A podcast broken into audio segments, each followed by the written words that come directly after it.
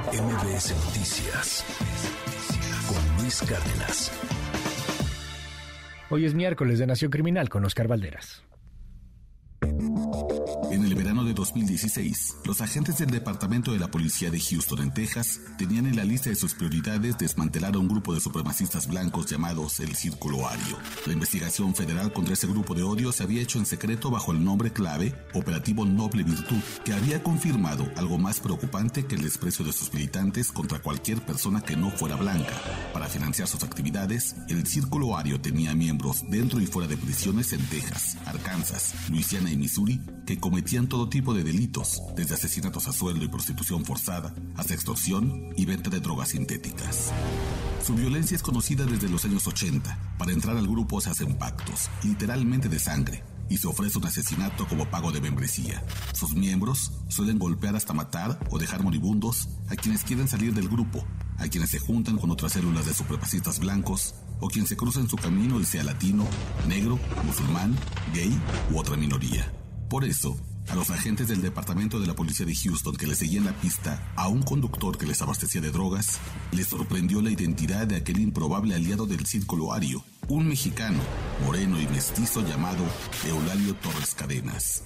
El mexicano de entonces 36 años iba en camino a entregarle a un líder neonazi, apodado el Trébol, Jeremy Clinton, y a dos personas más, el paquete que llevaba en el vehículo aquel 22 de agosto de 2016, 290 gramos de metanfetaminas, el pedido que usualmente entregaba cada semana. A ninguno de los dos le molestaba la contradicción, ni al supremacista blanco que su proveedor tuviera sangre indígena en las venas, ni el narcotraficante que su comprador fuera un neonazi con suásticas tatuadas en el pecho.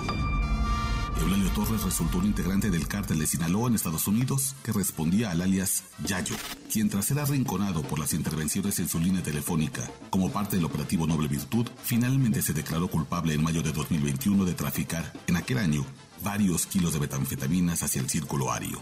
No sería la primera vez que las agencias de inteligencia criminal en Estados Unidos encuentran un enlace entre grupos neonazis y cárteles mexicanos. En el 2012, una investigación federal de la Agencia de Alcohol, Tabaco, Armas de Fuego y Explosivos encontró los negocios sucios entre el grupo supremacista blanco, la Hermandad Aria y el cártel del Golfo. De acuerdo con el agente Richard Boening, ambas organizaciones estaban unidas por un neonazi llamado James Sharon, alias Flounder, quien después de pasar 10 años en una cárcel de Estados Unidos y unirse a grupos de odio, viajaba continuamente a Monterrey, Nuevo León, para abastecerse de droga con el cártel del Golfo, que después traficaba en Texas con ayuda de su pandilla de racistas. Hoy, según el seguimiento que hace el FBI a grupos que ponen en riesgo la seguridad nacional de Estados Unidos, la improbable alianza entre grupos neonazis y cárteles mexicanos es más fuerte que nunca. La supremacía blanca tiene nexos con el cártel de Sinaloa, el cártel Jalisco Nueva Generación, el cártel del Golfo, el cártel del Noreste, el cártel de Juárez y el cártel de Tijuana. Incluso, algunos grupos de odio han comenzado a tomar notas sobre cómo es que los cárteles mexicanos se deshacen de las personas. En agosto del año pasado, autoridades en Oklahoma admitieron que en una zona de influencia de la hermandad aria habían desaparecido 12 personas. Al mismo tiempo, en esa misma zona, dos fosas clandestinas habían sido halladas con restos humanos quemados. Es el estilo mexicano, dijo el doctor Eric Pfeiffer, forense en Oklahoma. En teoría, ambos grupos deberían despreciarse, pero en el mundo del crimen la ideología sirve poco y le estorba el pragmatismo.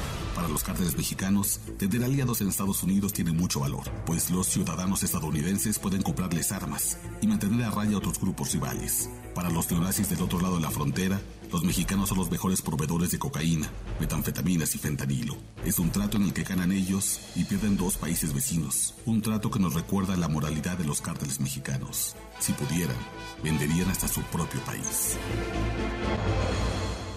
MBS Noticias con Luis Cárdenas.